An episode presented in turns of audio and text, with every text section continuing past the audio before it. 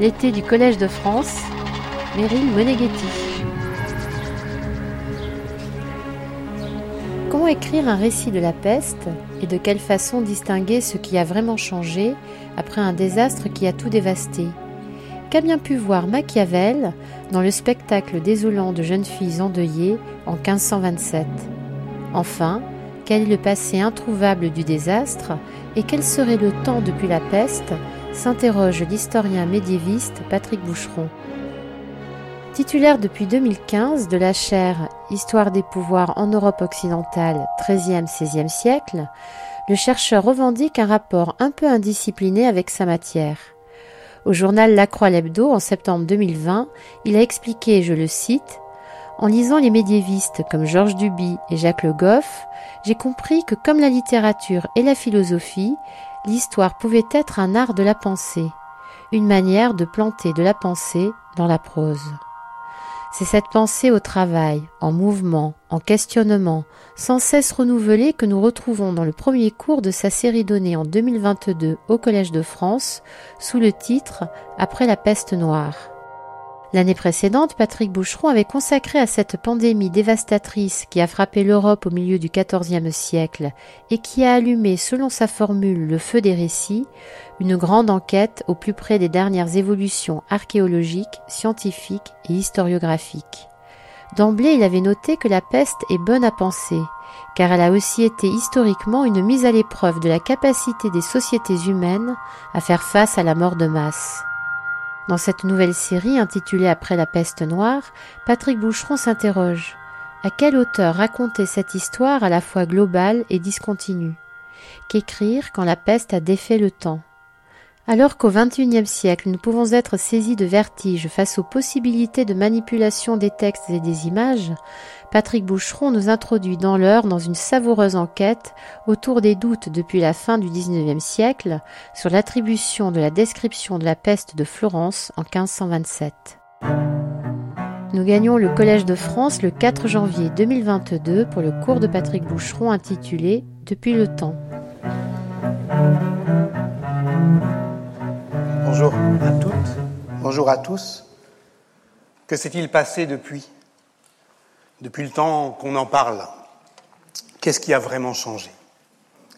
Depuis le temps est le titre de la première leçon de cette année, dont le cours porte euh, lui-même un titre que d'aucuns pourraient trouver exagérément optimiste, après la peste noire. Je vais évidemment m'en expliquer durant cette euh, première séance, la première de l'année dernière, il y a presque un an, jour pour jour, était destinée à m'étonner de la simplicité de son énoncé, la peste noire. Celle d'aujourd'hui sera consacrée à m'étonner de la complexité du mot qui le précède, après. Si je pouvais formuler un souhait, ce serait celui de posséder non pas la richesse ou la puissance, mais la passion de la possibilité. J'aimerais avoir cet œil qui, éternellement jeune, brûlerait éternellement du désir de voir la possibilité. C'est de Kierkegaard. Qu'est-ce que cela vient faire là? Réponse dans un peu moins d'une heure. Alors commençons. Qui parle? Je ne sais pas encore, disons, un arpenteur du désastre, un de plus, un qui ose dire mes yeux ont tout vu dans une ville saccagée par la mort. Celui qui parle dit, une fois de plus, comme toujours, les craintes et les tremblements au moment de commencer. Je le cite. J'ose difficilement poser ma main tremblante sur cette page pour commencer une si atroce histoire. Plus je réfléchis sur cette grande misère, plus je sens de répugnance à commencer cette horrible description. Mes yeux ont tout vu. Et maintenant, une fois encore, raconter me tire des larmes de douleur. Je ne sais pas par où commencer, et volontiers je laisserai tomber ma plume, mais l'ardent désir de savoir si vous êtes encore vivant me fait passer sur mes tremblements. Cet homme qui a pleuré, qui marche en tremblant, seul, cet homme qui sait, on va le voir, l'art de raser les murs, cet homme qui écrit pour savoir s'il y a quelqu'un de vivant pour lui répondre Écrit-on pour autre chose Écrit-on l'histoire pour autre chose Clamé dans la nuit, il y a quelqu'un? Cet homme, appelons-le provisoirement Nicolas Machiavel, et disons qu'il arpente Florence, pour l'instant en 1527, l'année de sa mort, au temps de la peste. Encore une, une de plus. Évidemment que c'est la peste, évidemment que c'est Machiavel, en tout cas dans le mémorandum de la peste de Georges Lydie Huberman, ce texte de jeunesse datant de 1984 que j'ai découvert à contre-temps, eh bien, utilisait euh, ce texte pour euh, ce qu'on en lisait à ce moment-là. C'est-à-dire que on a longtemps lu ce texte pour cela, pour imaginer un Machiavel en pleurs, un qui tremble, un qui a peur, un qui est face à la mort, qui vient, certes, mais surtout qui se rend compte que le désastre ne ressemble pas à ses grandes espérances, à ce temps sorti de ses gonds, ce temps qu'il espérait, qu'il attendait. Et oui, parce que la pensée désire la catastrophe. Mais là, lorsqu'elle vient, lorsqu'elle ne ressemble pas à ce qu'on avait prophétisé, lorsque le temps est plus triste, plus morne, plus désespérant, on se rend compte que la catastrophe est à la fois son arrière-monde et son futur antérieur, qu'il faut bien qu'elle ait déjà eu lieu pour qu'on pense. Et ici, en l'occurrence, que l'on pense l'histoire depuis le temps. Mais comment penser la peste? Et comment écrire un récit de la peste? Et par où commencer? Et est-ce que ça ne serait pas, au fond, ce qu'on appelle une fausse bonne idée toute cette histoire d'épidémie? Est-on bien certain qu'une épidémie soit bonne à penser historiquement? Dans l'une de ces chroniques historiques du journal Libération, l'historien de la médecine Guillaume Lachenal, c'était le 19 février 2020, donc au début de quelque chose, écrivait ceci. Les épidémies sont des sujets maudits pour les historiens. D'abord, c'est toujours la même histoire. On connaît par cœur le début, le milieu et la fin. Le commencement anodin, le déni, la panique, l'impuissance, les digues morales qui sautent, les tentatives plus ou moins rationnelles pour comprendre et contrôler, et puis la vague qui se retire, laissant des flaques d'eau, une chape de silence et quelques vainqueurs pour raconter tout cela. Alors, c'est vrai qu'on connaît le début. C'est certain qu'on connaît le milieu. Ou bien, plus précisément, on reconnaît qu'il y a eu un début depuis le milieu. La fin, c'est moins clair. D'ailleurs, Guillaume Lachenal faisait ici allusion à la scansion théâtrale du récit épidémique, analysé par Charles Rosenberg à partir euh, de l'épidémie de sida, où ce qui manque, c'est la fin. C'est le cas aussi du texte dont je vais parler aujourd'hui. On ne sait pas quand commence l'après. Et c'est bien cette question qui hante toute la littérature. Après la peste, d'accord? Mais c'est à partir de quand? Et surtout, c'est jusqu'à quand? L'entre-deux-guerres, on comprend ce que ça veut dire, mais l'après-guerre, ça se termine quand? Et quand ce sera fini, qui nous préviendra? C'est-à-dire qui aura la prévenance de nous en avertir? C'est-à-dire de nous en protéger et de l'annoncer. Voilà pourquoi, je le répète, on ne sait pas qui raconte cette histoire. Cette indétermination n'a fait que s'épaissir et se compliquer l'année dernière au fur et à mesure que l'on progressait dans la compréhension des phénomènes de transmission de la maladie, au fur et à mesure que l'on peuplait ce monde de tous euh, les vivants, alors on ne savait plus à quelle hauteur raconter euh, l'histoire, celle euh, du rat, de sa puce, du virus, est-ce à lui de raconter sa propre histoire? Ou va-t-on la dire depuis les dérèglements climatiques qui, depuis les étoiles, dégradent la capacité des vivants, de tous les vivants, à habiter le monde? Ce que Machiavel comme tout le monde, si j'ose dire, au Moyen Âge, appelait un désastre, c'est-à-dire un dérèglement des astres. Mais à la peste, il faut bien un narrateur, un qui puisse, qui ose dire mes yeux ont tout vu. Il faut bien, tâche lourde ou non, un arpenteur du désastre, un mélancolique, un dont la maladie différait un peu des autres, maladie à la mort, non maladie mortelle encore, un qui pressent qu'il n'arrive pas à mourir, dit-on dans le mémorandum de la peste, et alors, effectivement, on se dit que cette histoire globale et discontinue dont j'avais l'année dernière, euh, euh, j'irais, euh, euh, défini scientifiquement les prémices, mérite encore d'être racontée à hauteur d'homme.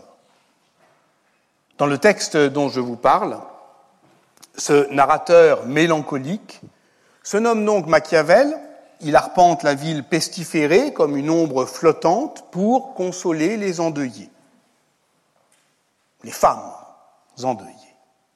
J'avais commencé le cours de l'année dernière, in medias res, par l'évocation d'une femme qui, à Marseille, dans les derniers jours du mois d'août 1349, se présentait à son juge, privée de tous ses proches, enceinte et affaiblie, continuellement remplie de chagrin et d'affliction, ainsi qu'on le lisait dans une notation d'archives. Son nom était Alaïseta Paola.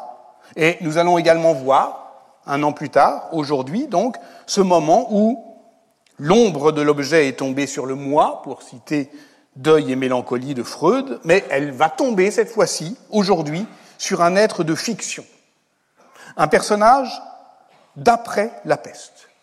Et nous serons donc bien alors après la peste noire, en se demandant ce que l'on voit du temps qui passe d'après elle, ce qui s'est passé depuis le temps.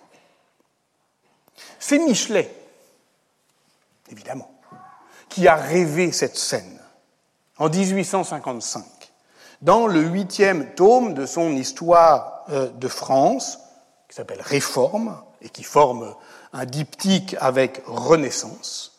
Et il cale chronologiquement cette scène qu'il lit euh, dans un manuscrit que, alors, il attribue euh, à Machiavel, et il la déplace en 1527, pendant le sac de Rome, il en fait, et qui est aussi l'année de la mort de Machiavel, il en fait donc la métaphore grandiose de la fin d'un monde, qui est ce Moyen Âge qu'il a tant déçu et qui pourtant n'en finit pas de crever. La lumière s'éteint, le cœur baisse, écrit-il. Et Machiavel, de rôder déjà parmi les spectres, lui aussi va bientôt mourir, mais il a encore la force de séduire quelques jeunes femmes qui, frappées par la peste, se désolent et se pâment. Peut-être sont-elles d'ailleurs déjà mortes, peut-être sont-elles passées de l'autre côté. Et voilà pourquoi, à ces avances doucereuses, les fantômes diaphanes de ces belles affligées répondent et s'épanchent en paroles hardies. Et Michelet d'ajouter, entre parenthèses, cette incise qui exprime pour moi si bien sa philosophie de l'histoire, les morts n'ont peur de rien. Et c'est parce qu'ils n'ont peur de rien que les vivants ne craignent pas d'entrer dans leur nom comme on entre dans un moulin. En 2008, l'écrivain Christophe Bataille a fait de cette page un roman nommé Le rêve de Machiavel.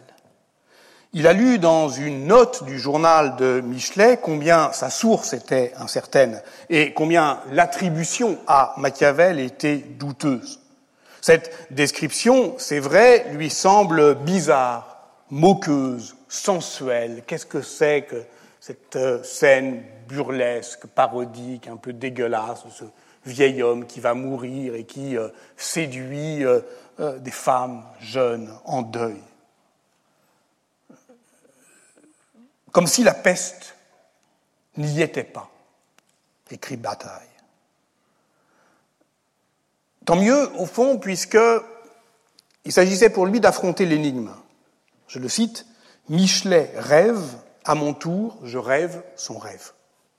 Son livre est paru en même temps euh, qu'un autre, Léonard et Machiavel, de votre serviteur, que la critique a parfois rapproché, mais qui n'était pas un roman, c'était un essai d'histoire au sens où l'histoire s'essaye parfois à ne pas fictionner le réel.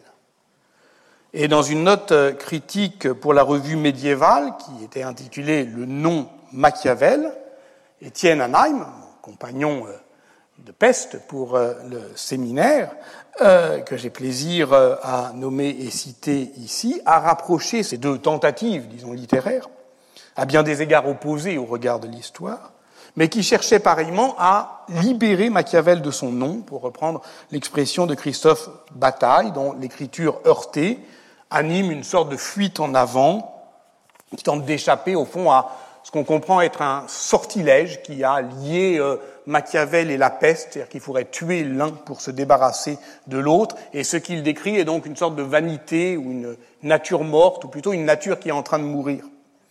Puisque, je le cite encore, aujourd'hui mange hier.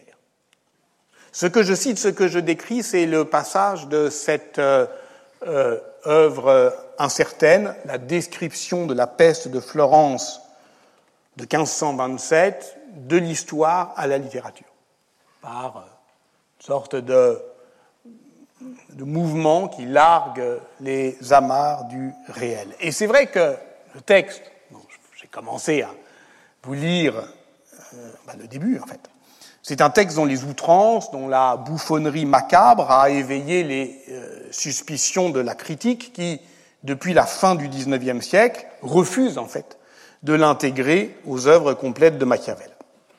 Dans une note à sa biographie classique, Vita di Niccolo Machiavelli, Roberto Ridolfi, première édition 1954, raille les éditeurs peu perspicaces qui attribuent à Machiavel cette pochade au style fastidieusement bocassien et prétend que, euh, placée ainsi dans les œuvres complètes du secrétaire florentin, elle ressemble à une corneille égarée parmi les aigles.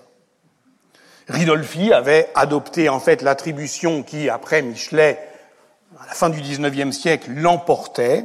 C'est-à-dire que ce texte était en réalité d'un ami de Machiavel, Lorenzo Strozzi, qui fut un des habitués des jardins euh, Oricellari, qui fut un soutien de Machiavel, au moment où il était exilé et désargenté, qu'il a présenté au, cardinal Jules de Médicis euh, en mars 1520, et enclenchant ainsi son retour en grâce, et que Machiavel remercie en en faisant le dédicataire de son art de la guerre et le présentant, ce qui n'est absolument pas, comme un expert de la science militaire, puisque les scènes de savoir sont aussi des comédies où les personnages s'échangent leurs masques. Ce parti pris, la description de la peste de 1527 attribuée à Machiavel n'est pas de Machiavel, mais de son ami, eh bien, elle est par la suite admise par tous les biographes de Machiavel, y compris les plus récents, comme Jean-Louis Fournel et Jean-Claude Zancarini, dont le Machiavel Une vie en guerre est paru en 2020, et ils y évoquent Lorenzo Strozzi, bon, c'est un patricien euh, héritier d'une famille illustre et richissime à Florence, qui a bénéficié d'une solide éducation humaniste et qui a écrit des pièces de théâtre et des proses moralisantes, je cite Fournel et Zancarini, que l'on a parfois attribué à Machiavel, car il en a transcrit certaines de sa main, très probablement pour remercier Lorenzo de sa libéralité. Or, coup de théâtre philologique, on sait aujourd'hui que c'est l'inverse. Et on le sait depuis les travaux de Pasquale Stoppelli, parus en 2018 et 2019. Je n'entre pas dans le détail de sa démonstration euh, philologique qui a convaincu les spécialistes euh, italiens, et notamment euh, celui qui fait autorité en, la matière, Giorgio Inglese. Simplement pour dire que notre texte se trouve copié dans deux manuscrits. Ces deux manuscrits, ces deux fascicules étant rassemblés ultérieurement dans un volume composite, factice, conservé à la Bibliothèque nationale centrale de Florence, sous la cote Banco Rari 29. Le premier de ces manuscrits, folio 2, 9, sans conteste de la main de Lorenzo Strozzi, et le second, au folio 9, 18, est, de manière tout aussi indubitable, un autographe de Machiavel, celui qu'il aurait recopié pour faire plaisir à son ami, mais auquel il manque les deux premières pages. Et à part cela, les deux leçons sont identiques. Comment les départager? En 1885, Pio Ferrieri a retrouvé le texte complet, le premier donc, dans le manuscrit Ashburnham 606, qui contient un recueil des œuvres littéraires de Lorenzo Strozzi, où il apparaît comme une lettre adressée par Strozzi à Machiavel. Donc, c'est euh, depuis qu'on dit, mais en fait, c'est un texte qui est de Strozzi. Or, un examen complet du Codex Composite, Bancorari 29, qui relie 11 fascicules manuscrits, dont 6 autographes de Machiavel, permet à Pasquale Stoppelli d'accumuler tous les arguments codicologiques, philologiques, linguistiques, stylistiques, contextuels, pour réfuter l'hypothèse de Ferrieri et démontrer qu'il s'agit bien d'une entreprise d'appropriation par Strozzi des textes de Machiavel, et il en trouve deux.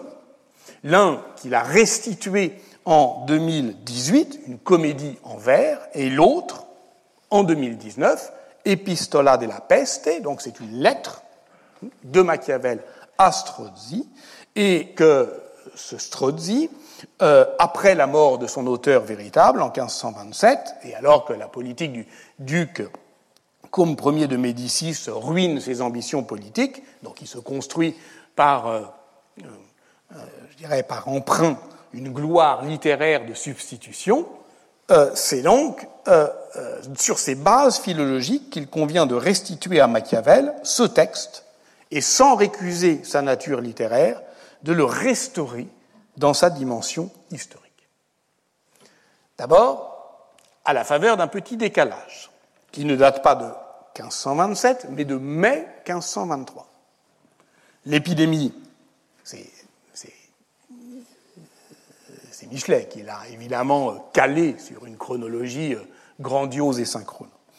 Euh, qu'est-ce qui se passe en mai 1523 L'épidémie dont il est question est celle qui a affecté Rome dès le début de l'année 22, qui se maintient notamment à Florence, de l'automne 22 jusqu'à l'été 23, donc en mai 23, elle atteint effectivement sa virulence maximale avant de se retirer. Et les chroniqueurs florentins documente fort bien cet épisode. Giovanni Cambi décrit euh, l'épuisement du Popolo Minuto dans une ville désœuvrée et désertée par ses élites. Il décrit euh, la troupe de 50 gardes de nuit qui patrouillent dans la ville afin euh, d'éviter les pillages des boutiques fermées et des maisons. Quant à Benedetto Varchi, il décrit, après bien d'autres, les plus riches de la ville qui, je le cite, abandonnent la patrie, leurs parents, leurs amis, et étant, je le cite toujours, les premiers à partir et les derniers à revenir. Et parmi ces riches qui ont quitté la ville, Strozzi, à qui Machiavel écrit. Il écrit à un moment où il est lui-même inquiet, où il a rédigé son testament, où il est déprimé euh, par le succès public euh, d'un plagiat. Tout est affaire, en fait, je l'ai dit, de changement de, masque euh, littéraire, un plagiat éclatant que le philosophe pisan Agostino Ninfa a fait du prince et qui euh, circule alors à Naples sous le titre euh, des Regnandi Pericia. Alors, entrons à nouveau dans ce texte, restitué à un auteur, Machiavel, à un contexte et à un genre, encore que celui-ci demeure instable, la lettre. Quand la peste est nommée, c'est comme mortifera pestilencia, expression typiquement bocassienne. Et en fait, on le voit dans la notation euh, euh, de l'édition critique de Stoppelli, le texte machiavélien est criblé d'expressions du Décameron. Donc c'est bien son horrible commencement qui est ici repris ou parodié dans un jeu complexe où se mêlent de manière indiscernable la provocation, l'éloge, l'exagération. Par exemple, lorsqu'il décrit la désolation urbaine, il décrit un dépeuplement, il décrit une dépression, il décrit aussi une déprise de la vie civique. Les rues autrefois si belles, si propres, si peuplées, sont désormais vides et infectes. Les boutiques sont fermées, les activités suspendues, les tribunaux ne jugent plus les affaires et les lois sont oubliées. Les pères et les mères repoussent leurs propres enfants, chacun va, seul, etc. On retrouve ici tout le modèle thucydidéen d'une cité d'Asténia, dont nous avons rappelé comment il avait configuré toutes les phrases pathétiques qui jouent évidemment dans le récit de Boccace, mais aussi dans toute la littérature du XVIe siècle, où peste est le nom de ce qui excède le contrôle des hommes et donc qui rend la ville hors de l'emprise des lois. Machiavel écrit après Boccace. Il écrit d'après Boccace. Il reprend toute la tradition de la novellistica. Et cette reprise a une dimension, oui je l'ai dit, parodique, dont on peine à prendre la mesure. Je pense qu'il blague. Je pense qu'il, comme souvent, qu'il euh, pousse à l'extrême à l'absurde la description bocassienne. Et en tout cas, cette présence du topos de la description ne l'empêche pas d'être travaillée par un regard proprement historique. Par exemple, je cite, les places, les marchés où les citoyens s'assemblaient fréquemment sont devenus des tombeaux ou le réceptacle des regroupements les plus vils. Bon, d'accord, c'est classique. Mais comment dit-il ça? L'expression italienne est ici dit villi brigate, réceptacle de ville brigate, rassemblement. L'expression dit donc à la fois la destitution du popolo, comme euh, assemblage politique, et la dissolution de la société. Ce qui a disparu, ce sont, je le cite toujours, les conversations qui avaient lieu dans les places publiques et sur les marchés pour converser d'une manière honorable sur l'utilité de la vie. Et comment dit-il ces conversations? I ragionamenti. C'est très exactement la définition euh, abermacienne de l'espace public, l'usage public de la raison, cette perte de la parole argumentée, raisonnée, toute politique, elle est mortifère. On ne parle plus de rien. Sinon, pour se dire qu'un tel est mort, qu'un autre va mourir. Le temps d'après la peste est celui d'une langue publique dégradée. Cela, je crois qu'on le comprend aujourd'hui très bien. On ne parle plus de rien. Cette déchéance et comme toujours chez Machiavel, indissociablement politique et poétique. La ville est abandonnée, elle est dépeuplée, elle est désertée. Elle est, dit-il, comme si elle avait été prise par les infidèles. Ok. Mais alors, à présent, al presente, quel est le moment présent? Al presente la misera Fiorenza nostra. Écoutez, Fiorenza, pas Firenze, Fiorenza. C'est-à-dire le double poétique du nom de sa ville natale. Euh, si on dit Fiorenza, on parle de la capitale de la poésie courtoise. C'est elle qui est blessée, c'est elle qui est incapable désormais de mobiliser cette communauté fictive de devisants dont parle Nathalie Koble, qui fait face aux calamités par euh, l'échange des paroles, l'échange des récits, la consolation de la poésie, par l'invention d'un espace autre où l'ordre du temps est un ordonnancement multiple des voix, c'est-à-dire le Décameron. Machiavel décrit donc une société désemparée car ignorante euh, des causes du mal qu'elle subit. Les uns portent à la main, ou pour mieux dire, ont toujours sous le nez des fleurs, les autres des herbes odoriférantes, ceux-ci des éponges, ceux-là de l'ail, d'autres enfin des boules composées de toutes sortes de parfums. La description suit là encore Boccace, agrémentée et actualisée par les savoirs empiriques du temps, comme ceux d'un sorte d'instant book qui a été compilé précisément en mars 1523 et imprimé sous le titre Contre la peste. Un conseil de Messer Marsilio euh, Fissin, un conseil de Maestro Tommaso del Garbo, une recette d'une poudre composée par Maestro Mingo da Firenze, une recette de l'université de Bologne et plein d'autres remèdes. Que faire? Ici intervient, il me semble, le passage décisif. La plupart s'occupent à rechercher l'origine du mal.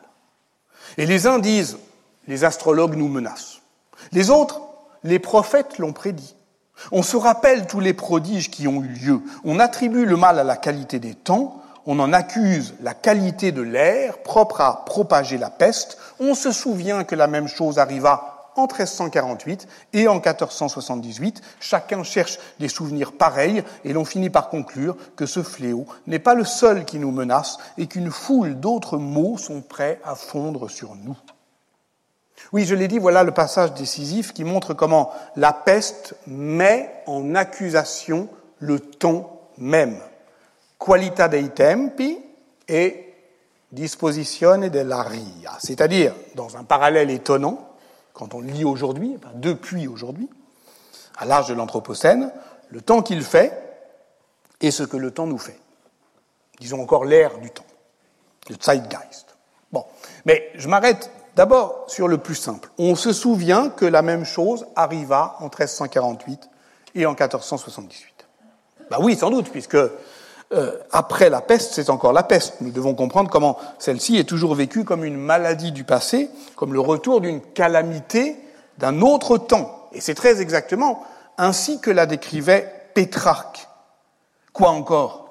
On avait entendu le mot peste, on l'avait lu dans les livres, on n'avait jamais entendu parler d'une peste universelle qui allait épuiser le monde, écrit-il en 1367. Et à ce moment-là, il a fait de de 1348 un millésime qui inaugure une nouvelle ère. Quand il écrit euh, en 1363 à euh, Bocas, il dit qu'on est à la 16e année depuis notre malheur. Donc il plie la temporalité au sens où il ordonne euh, le temps, qui est aussi une manière d'agencer son œuvre à venir, sauf que 1348, c'est un chrononyme imparfait, parce que ça désigne à la fois un événement une période, une durée, celle qui nous laisse esselés et faibles devant le temps qui file entre nos doigts, pour parler toujours comme Pétrarque, et toujours dans cette lettre euh, à Bocas en 1363, L'année 1348 de ces temps ultimes fut pour nous une année de deuil. Nous savons maintenant qu'elle n'a été que le commencement de notre deuil et que dès lors, cette force du mal inhabituelle et inouïe, depuis des siècles, n'a jamais cessé de frapper de toutes parts, de droite et de gauche, avec l'acharnement d'un combattant.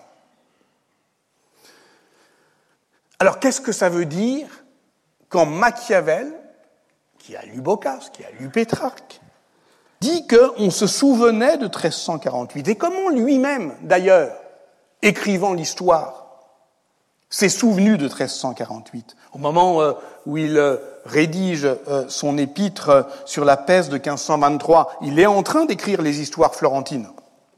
Pour préciser les choses, cette histoire de Florence lui a été commandée par le, le cardinal Jules de Médicis en novembre 1520 celui que Strozzi lui a fait connaître, et il lui remet en mai 1525, au moment où le cardinal est, devenu pape sous le nom de, Clément VII. Euh, Alors c'est un processus d'écriture un peu complexe, parce qu'il est quand même amené à faire l'éloge des Médicis qui l'ont euh, exilé, mais on estime qu'en 1523, il a au moins écrit les deux premiers livres.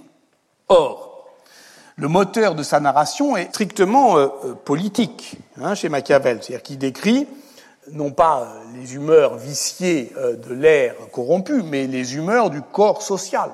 Et c'est un moteur à deux temps qui est décrit euh, comme suit par Machiavel, les graves et naturelles inimitiés opposant le peuple et les nobles, dues au fait que les uns veulent commander et les autres refusent d'obéir, sont la cause de tous les maux qui naissent dans les cités. Tous les maux, mais entendons les maux que les hommes se font à eux-mêmes je viens de citer l'incipit du troisième livre qui culmine avec la révolte des Ciompi en 1378. Ce livre, le livre précédent, le deuxième, était animé de la même rythmique narrative, celle qui voit se succéder les guerres du dedans aux guerres du dehors, les haines aux réconciliations, les dissensions aux constructions institutionnelles. Qu'est-ce qui se passe dans les années 1340 à Florence?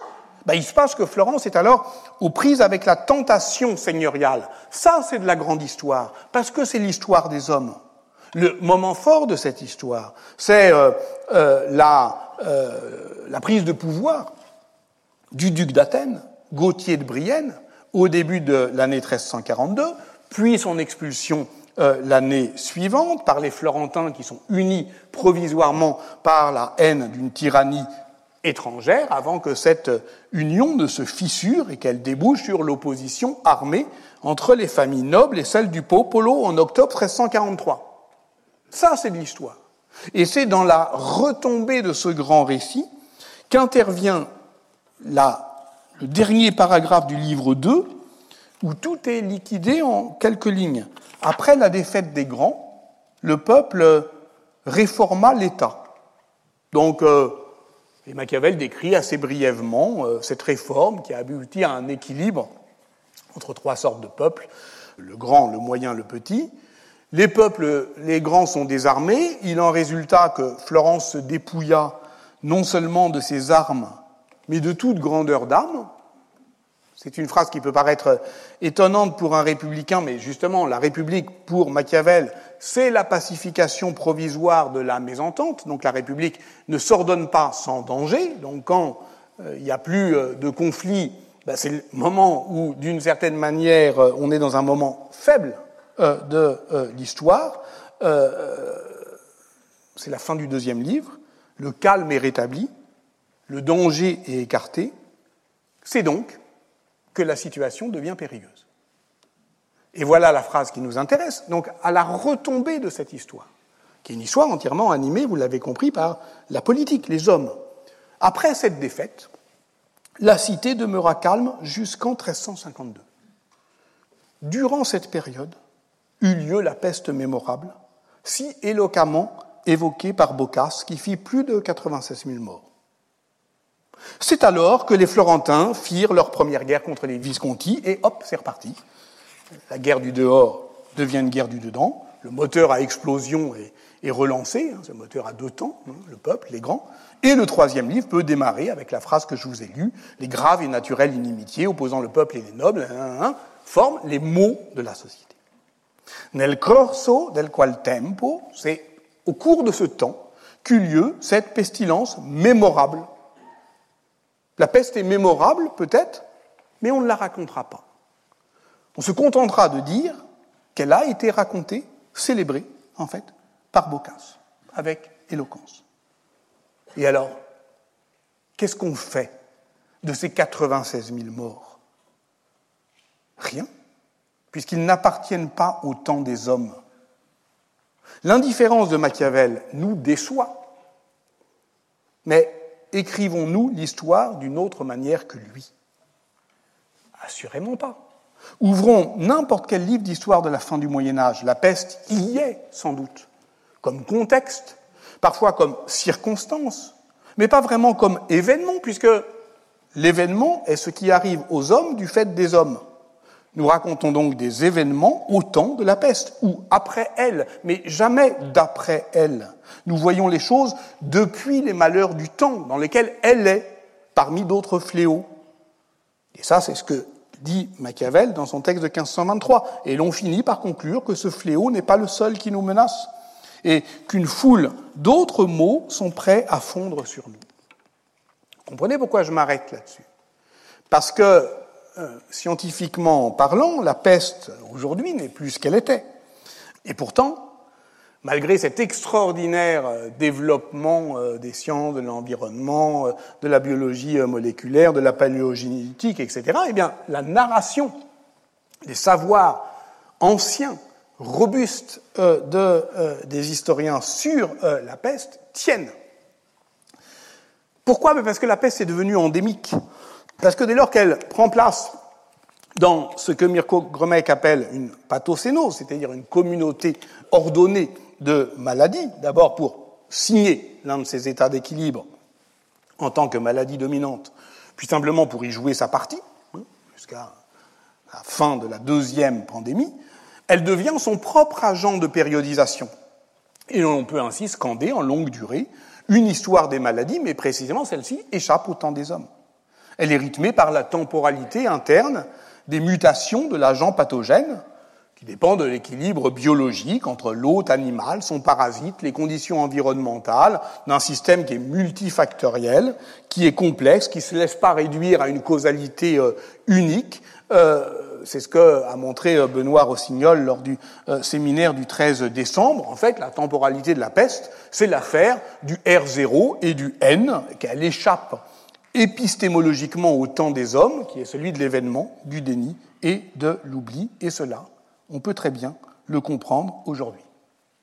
Mais ce qui est frappant, c'est que le récit ancien des pestilences ne contredit pas cette familiarité déplacée qu'on a avec euh, l'épidémie telle que les épidémiologistes la racontent. Parce que la pestis des auteurs anciens des auteurs romains en l'occurrence. Elle est circonstance, elle est occasion, elle est prodige, elle est prétexte, elle est parfois saisonnière puisqu'elle dépend de la marche des astres, elle est localisée puisqu'elle s'attache à des lieux pestilentiels, mais euh, la médecine gréco-romaine a aussi remarqué qu'elle pouvait être intempestive, déplacée, que certaines pestilences pouvaient durer plus longtemps qu'on ne l'avait prévu. Et donc, je reviens encore une fois sur ce passage machiavélien décisif. Vivre en temps de peste, c'est se souvenir au futur antérieur, on se rappelle tous les prodiges qui ont eu lieu, on se souvient des prophéties, et faire des présages, euh, chacun cherche des souvenirs pareils. Qu'est-ce que la peste fait au temps? Le présent n'est plus qu'une offense, le futur une menace, écrit Machiavel. Ce balancement entre le présent et le futur se lit couramment d'ailleurs dans sa prose politique, notamment dans Le Prince. Ce qui a disparu, c'est le passé. Aujourd'hui mange hier, écrit Christophe Bataille. Le temps épidémique, ce jour sans fin, est un présent éternel. Ça, on l'a compris aussi. C'est effectivement cette euh, manière de se euh, laisser euh, obséder par un temps en temps réel. Voilà l'essentiel de ce que l'auteur de la lettre a à dire à son destinataire. C'est celui qui a quitté la ville. Tu ne reconnaîtras plus rien. Tout a changé. Tu dois l'imaginer entièrement différente. Tout a et diverse. Toutes diverses et euh, dissemblantes. Tu dois l'imaginer entièrement différente de celle que tu as l'habitude de voir. Imaginer. Nous y voilà. C'est donc bien devant l'image que l'on peut voir depuis le temps. Il faut laisser faire les images. Il faut travailler à enrayer cette machine herméneutique, particulièrement active quand il s'agit d'épidémies, parce que, c'est ce que je viens de vous dire avec Machiavel, euh, l'épidémie est toujours prompte à produire des jugements rétrospectifs sur ce que elle devait être en fonction de ce qu'elle a été, produisant parfois des pathologies de l'interprétation qui relèvent de la paranoïa. Et c'est pourquoi d'ailleurs Suzanne Sontag, lors de l'épidémie de sida, appelait à libérer la maladie de tous les thèmes moraux et politiques auxquels on l'associe, appelait à ne pas l'interpréter. Ça ne veut rien dire. Ça arrive. À la limite, la seule interprétation qui vaille, c'est celle de l'agent pathogène. L'agent pathogène nous interprète. Interprète nos vulnérabilités, nos failles, cherche un chemin, mais nous, on subit. Que dit Machiavel, arpenteur du désastre, d'après la peste noire, dans le texte qui nous sert ici de compagnon? Ben Justement, il cherche un chemin. C'est là-dessus que je voudrais terminer. Parce que, voilà ce qu'il dit à, à son destinataire. Tu dois comprendre que quand tu reviendras, tout aura changé. Mais tu dois l'imaginer. Mais la force de l'imagination a des limites. Et pour te faire mesurer cette dissemblance, pour qu'elle fasse image en toi, je vais te peindre un exemple. Euh, le moins mauvais, sans doute, celui que je connais le moins mal, puisqu'il s'agit de décrire la vita mia, la vie que je mène. Et c'est ici que le texte prend une autre direction, déroutante, proprement déroutante pour la critique, celle d'une promenade urbaine qu'on hésite à qualifier de macabre ou de burlesque et qui accompagne la course du soleil à l'heure où celui-ci commence à dissiper les vapeurs de la terre. Le narrateur traverse le Mercato Vecchio pour se rendre dans le quartier industrieux des quarts d'heure, au pied de l'ancienne église de San Miniato fra le Torri. Et là, ordinairement, on est assourdi par le bruit des baguettes qui battent la laine, mais aussi les ragionamenti ciompeschi, les paroles, pas les bruits, hein, les, discussions, des ciompi, c'est-à-dire des artisans de la laine, de ceux qui se sont euh, révoltés. Est-ce qu'on peut encore se révolter dans ce silence? Pas un bruit. Nous devrons, nous aussi, cette année, affronter ce silence, la question historiographiquement lourde des rapports entre temps épidémique, conjoncture économique, révolte, salariat. Machiavel poursuit son chemin.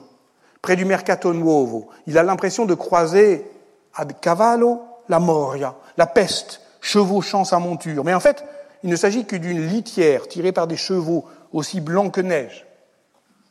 Et où est un cadavre? Les fossoyeurs se plaignent. Bon, cela dit, ils se plaignent tout le temps, remarque le narrateur, quand on ne meurt pas assez et quand on meurt trop. Et là, il y a grande quantité de cadavres, mais ils craignent que cette abondance ne produise bientôt la disette qui n'est pas faux démographiquement. Là encore, on aura à le comprendre. Plus tard, arrivé à Santa Croce, il croisera d'autres fossoyeurs, dansant, en faisant la ronde et en chantant Ben venga il morbo, ben venga il morbo. Bienvenue la mort. Sur l'air du Ben venga maggio, bien vu, bienvenue, le mois de mai, la chanson qui accompagne les danses de mai. On pense évidemment ici à l'image des liquidateurs, des vidangeurs de la peste, des pizzigamorti, c'est-à-dire de cette métaphore meurtrière qui convertit la peur en haine, qui euh, euh, la euh, divertit vers ces travailleurs de la mort qui deviennent eux-mêmes ces pourvoyeurs, la peste émotionnelle qui provoque des contagions de persécution. Je passe, je presse le pas. Mais voyez comment Machiavel nous fait visiter tous les thèmes de cette année. Les dérèglements moraux de ce monde à l'envers affectent aussi les rythmes du politique. Machiavel se rend ensuite place de la seigneurie qu'il trouve encombrée de civières, de cadavres. Il cherche le crieur de la commune, Domenico Barlacchi. C'est un personnage clé de la vie citadine, qui est aussi un acteur comique, qui est aussi un auteur dramatique, qui est le principal animateur d'une compagnie joyeuse, la Compagnia de la Cazzuola, et qui fait partie de la troupe d'ailleurs qui a joué euh, Machiavel, qui a joué la Mandragore, qui a joué Clizia, qui a joué la comédie en vers dont je viens de vous parler, qui a été réattribuée et qui s'achève par cette souscription Ego Barlacchia Recensui. Mais que fait ici le Barlacchio Ce qu'il devrait faire, c'est crier le nom des seigneurs entrant en fonction. Or, ce que voit Machiavel, c'est un acteur comique qui crie le nom des morts. Or, ces morts, contrairement à Lazare, ne se relèvent pas. Est-ce cela la politique d'après la peste noire entre fiction littéraire de la fête collective et fiction politique de la société de peste entre Delumeau et Foucault Mais je presse. Le temps revient. Je vous préviens, le plus sordide est à venir. Lorsque Machiavel entre dans les églises, il ne trouve que quelques prêtres éclopés ou grivois qui reluquent des dévotes édentés et bossus. À l'un d'eux même, dans l'église Santa Reparata, on a mis des fers aux pieds et des menottes afin qu'ils ne soient pas tentés d'abuser des paroissiennes souhaitant se confesser à la hâte.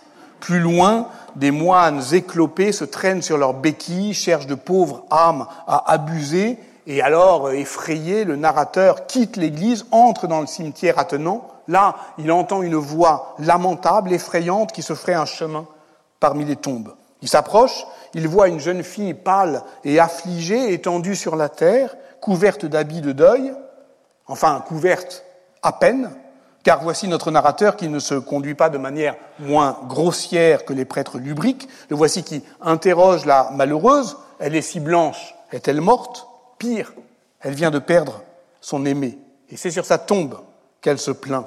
Ah, ce n'est pas de la contagion que je me plains, mais de mon triste sort qui a brisé le lien du nœud amoureux et indissoluble que j'avais formé avec tant d'art et de soin. Et voici notre sexagénaire qui cherche à la consoler. Plein de cette compassion qu'exigeait son état, je commençais à l'agiter, je la délaçais, quoiqu'elle ne fût pas très serrée dans ses vêtements. Je la tournais tantôt devant, tantôt derrière. Enfin, je ne négligeais aucun des moyens pour les faire reprendre les esprits. Je fis si bien qu'elle ouvrit ses yeux appesantis par la douleur, et elle poussa un soupir si brûlant que j'aurais fondu si j'avais été de cire. Ce n'est pourtant qu'une répétition générale. La grande scène est à venir, et on va voir qu'elle va graver dans le marbre cette esquisse modelée dans la cire, une cire qui fond au premier rémois. Il entre déjeuner dans le quartier de Santo Spirito, hein, parce qu'on ne va pas non plus sauter un repas, euh, et puis ensuite il reprend sa promenade, ou plutôt sa traque, parce qu'on comprend désormais de quoi il s'agit. Le narrateur chasse la veuve endeuillée. Il se dirige vers Santa Trinita, mais d'autres prédateurs lui disent qu'il y avait à Santa Maria Novella un plus grand nombre de dames. Et c'est là qu'il voit sa proie. Elle était assise sur les degrés de marbre de la grande chapelle voisine et s'appuyait sur le côté gauche comme une personne accablée de douleur. Son bras éclatant de blancheur soutenait son front que le chagrin avait un peu pâli, etc. L'attitude est sans conteste celle de la mélancolie, gravée par Dürer en 1514, mais l'on pourrait détailler chaque pièce de ce puzzle littéraire que forme alors Machiavel dès lors qu'il blasonne le corps de cette beauté antique à la blancheur de statue, ses yeux, ses seins, la bouche, jusqu'aux veines délicates de ses mains, à chaque partie sa référence mythologique ou biblique, le cantique des cantiques évidemment, à chaque morceau détaillé, je dirais même débité par euh, la cisaille d'un œil lubrique, son auteur contemporain, alors évidemment les nymphes de Boccace, évidemment les rimes de Pétrarque, mais aussi Pulci, Policien, Sanazzaro, L'Arioste, euh, il y a toute une étude de Maria de las Nieves Muniz Muniz qui a consacré donc cette, une étude entière à ce motif de la description puellae dans la poésie italienne de la Renaissance, qui est faite d'émulation, de contamination réciproque, et qui exprime d'abord, je dirais, la concurrence des arts entre composition littéraire et art visuel. L'enjeu, c'est de montrer que les mots désignent ici ce qui dépasse l'imagination. Ce qui est, on s'en souvient, un enjeu de la pestis des anciens, cette inflammation du langage qui désigne ce qui est au-delà du langage. Et voilà pourquoi on entre conjointement en guerre et en poésie dans l'Iliade. Et voilà pourquoi, au fond, cette vision lubrique et un peu euh, dégueulasse de euh, la belle affligée, qui prévient pourtant son narrateur, euh, tu ferais bien de t'éloigner, parce que mon bien-aimé est mort de la peste et il se pourrait bien que je l'ai moi-même contracté. Mais c'est évidemment ce qui l'attire, l'amour, la mort. Et voilà le narrateur qui se fait beau parleur pour convaincre l'endeuillé qu'elle euh, aurait tout intérêt à tromper avec lui sa solitude, ne serait-ce que pour éviter le scandale et échapper à de plus indélicats encore. Mon âge peut-être est un peu disproportionné avec le vôtre, mais ma fortune et mes autres avantages sont tels que je parviendrai peut-être à vous contenter. Tout cela évidemment misérable, ou en somme. Je la suivis, au contraire, jusque chez elle, où elle renferma mon pauvre cœur avec elle, noir. C'est terminé. Je vous ai dit, ce texte n'a pas de fin. Le narrateur plonge dans les eaux du l'été, il en perd la mémoire, il oublie toutes les autres femmes, mais aussi tous les événements de cette horrible peste, il est passé de l'autre côté. Et cette fois-ci, euh, on serait plutôt du côté euh, de Serge Gainsbourg. Black trombone, monotone, c'est l'automne de ma vie, plus personne ne m'étonne, j'abandonne, c'est fini. Non, c'est pas tout à fait fini. Je ne peux pas vous laisser comme ça. Évidemment que cette fin serait trop décevante comme ça. Elle a déçu Michelet. Morceau sensuel, triste, qui sent le vieillard et l'effort. Cupidon, Vénus, les Hespérides, ne réchauffent pas tout cela moins froid le marbre funéraire où siège cette idole de mort. Mais il a raison. Sur le plan littéraire, c'est une déchéance. et notamment par rapport à la scène lumineuse du prologue du Décameron de Bocca, sur lequel on achevait le cours euh, euh, l'année dernière, qui se passait à Santa Maria Novella, où c'était euh, cette jeune fille en habit de deuil qui s'était assise en rond, vous vous en souvenez, un coin de l'église, pour commencer à, converser, qui lâchait d'elle-même leur deuil, qui commençait à parler entre elles, qui se révoltait, qui se demandait pourquoi elle ne s'était pas révoltée avant, et qui, c'est quand même le passage magnifique qui nous montre bien qu'il y a quelque chose qu'on devra travailler aussi entre la peste et le genre. Et si les choses sont bien telles que l'on peut manifestement les voir, que faisons-nous euh, ici? Qu'attendons-nous? À quoi rêvons-nous? Pourquoi sommes-nous plus paresseuses et plus lentes à rechercher notre salut que tous les autres citadins? Je ne peux pas penser que ça se termine comme ça. Je ne peux pas penser que Machiavel n'a pas vu autre chose que l'occasion un peu graveleuse de manifester, oui, son sens de la blague, hein, par ailleurs, elle existe. Ce que voit Machiavel, c'est pas seulement l'occasion d'abuser d'une plus jeune que lui, il voit venir le temps. Voir venir le temps. Tel est le souhait que l'on peut former. Si je pouvais formuler un souhait, ce serait celui de posséder non pas la richesse ou la puissance, mais la passion de la possibilité. J'aimerais avoir cet œil qui, éternellement jeune, brûlerait éternellement du désir de voir la possibilité. C'est Ernst Bloch qui place cette phrase de Kierkegaard en exergue de son principe espérance.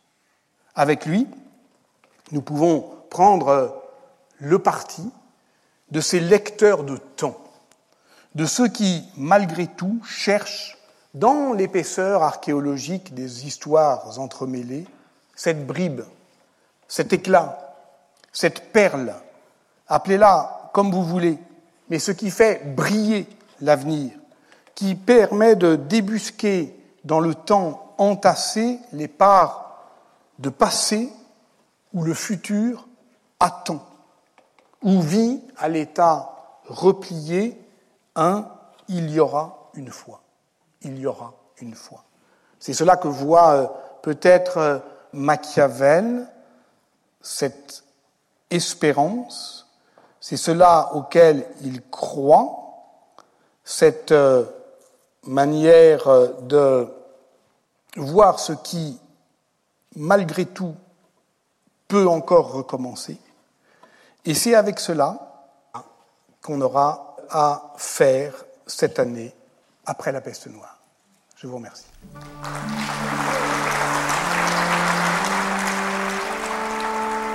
Le Collège de France et France Culture vous ont présenté l'historien médiéviste Patrick Boucheron, sa série Après la peste noire, son cours intitulé Depuis le temps. Sur les sites de France Culture et du Collège de France, vous retrouverez toutes les informations autour de cette diffusion, la bibliographie, la vidéo, ainsi que l'ensemble des cours de Patrick Boucheron. Réalisation Nathalie Salle. Présentation et coordination Mérine Moneghetti.